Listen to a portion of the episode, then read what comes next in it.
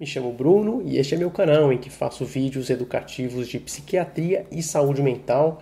Quem ainda não segue, fique à vontade, se inscreva e acompanhe os vídeos que estão por vir.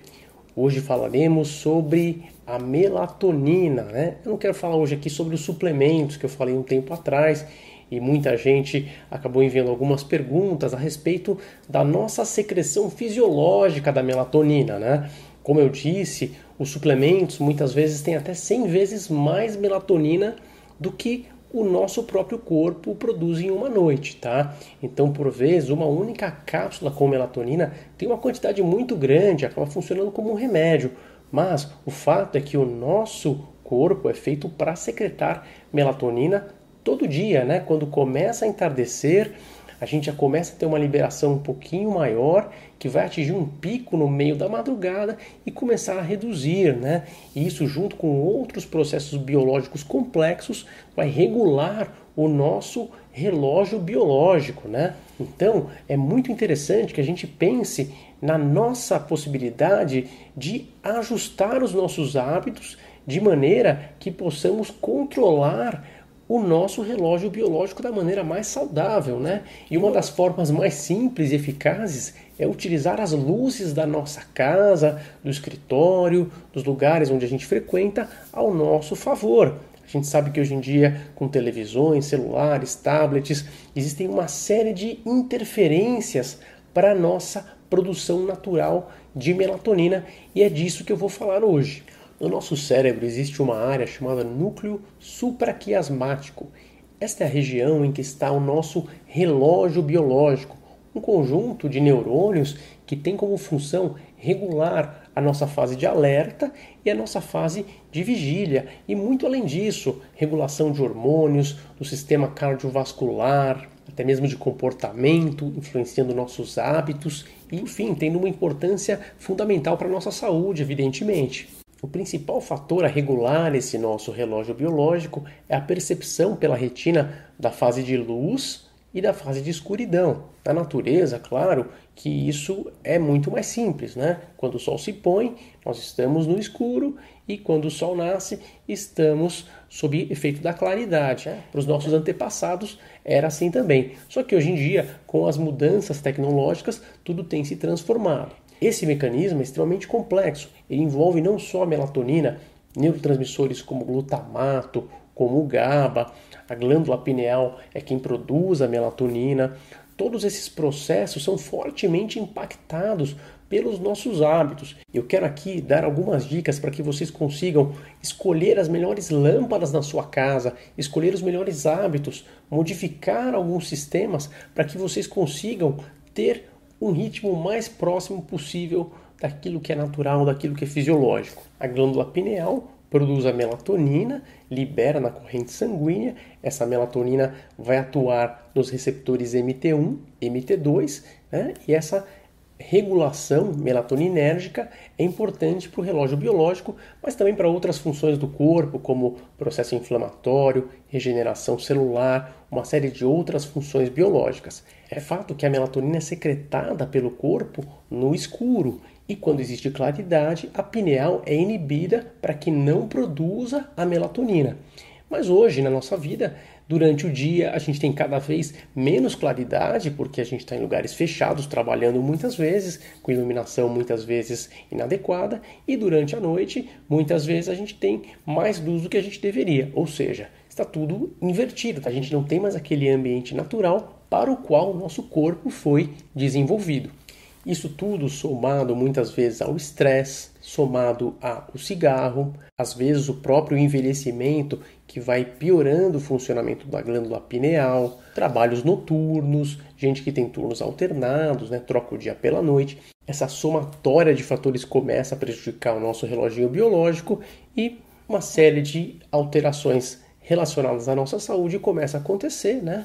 A insônia durante a noite, o cansaço durante o dia, a falta de concentração, tudo isso pode estar relacionado com essas mudanças, né, que a gente falou aqui. Bom, e como que eu posso minimizar e como que eu posso reduzir essas consequências das mudanças ambientais, né, dos nossos novos tempos? Como que a gente pode minimizar isso? Bom, primeira dica que eu daria para vocês é tentar trazer luz natural para o seu ambiente de trabalho. Né? Durante o dia, tentar ter o máximo de luz natural possível, de preferência trabalhando próximo a uma janela, trabalhando em lugares iluminados, com luzes que tenham a temperatura branca que a gente fala, né? ou azul, que é o que a gente chama de 6000K de temperatura luminosa, né? Então, mesmo uma luz artificial no seu trabalho, no lugar onde você estuda, ela tem que ter essas características para que você não produza melatonina e não desregule o seu relógio biológico enquanto você está acordado. Né? Se você tiver uma luz mais amarelada, mais avermelhada no seu local de trabalho, provavelmente você não vai ter este sistema funcionando direitinho, né? Então, no local onde você trabalha, se você não tiver uma janela, que é o ideal, né? Você pode usar uma lâmpada de 6000K, né? Que é a lâmpada esbranquiçada ou azulada que vai imitar a luz do dia e permitir que a melatonina naquela hora não seja produzida, né? que ela seja guardada para ser liberada somente à noite e também estimular a produção de neurotransmissores como glutamato durante o dia, uma vez que a retina ao perceber a luminosidade, ela dá um sinal para o nosso sistema nervoso produzir alguns neurotransmissores que são muito importantes. A segunda dica na parte da noite é fazer exatamente o contrário.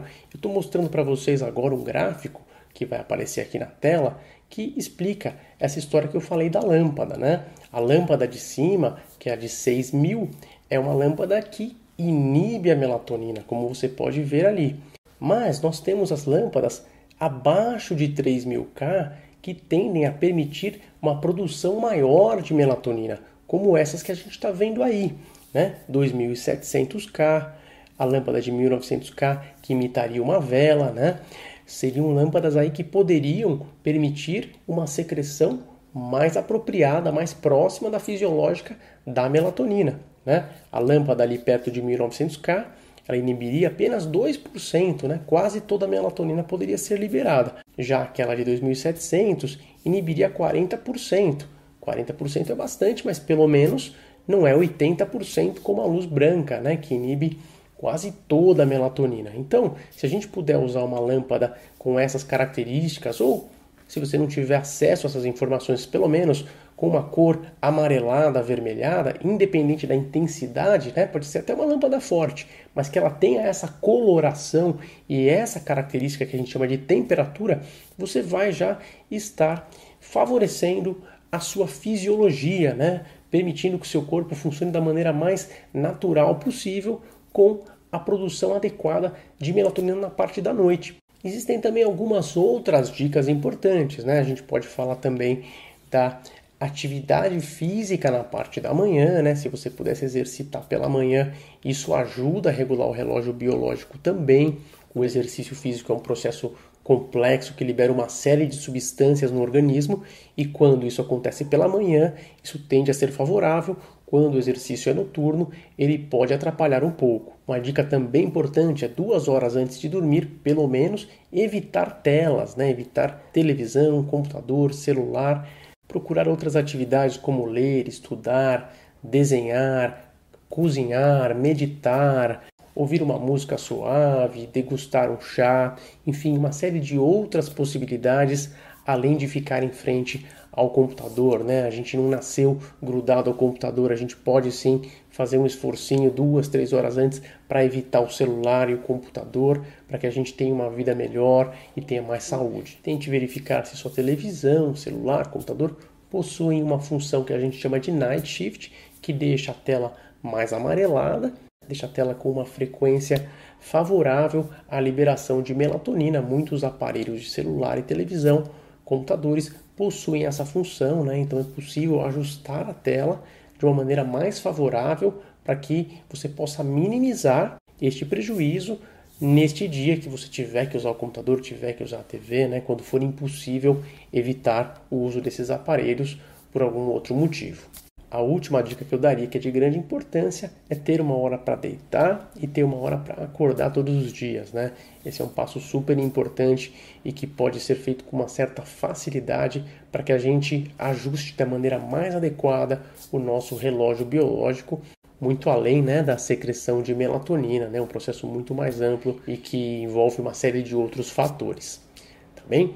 Eu vou ficando por aqui. E se você está gostando do conteúdo, não deixa de curtir, de compartilhar. Você pode deixar aqui sua pergunta, ela pode ser o tema para um próximo vídeo. E nos vemos no próximo. Tchau, tchau. Tem ansiedade, ansiedade generalizada.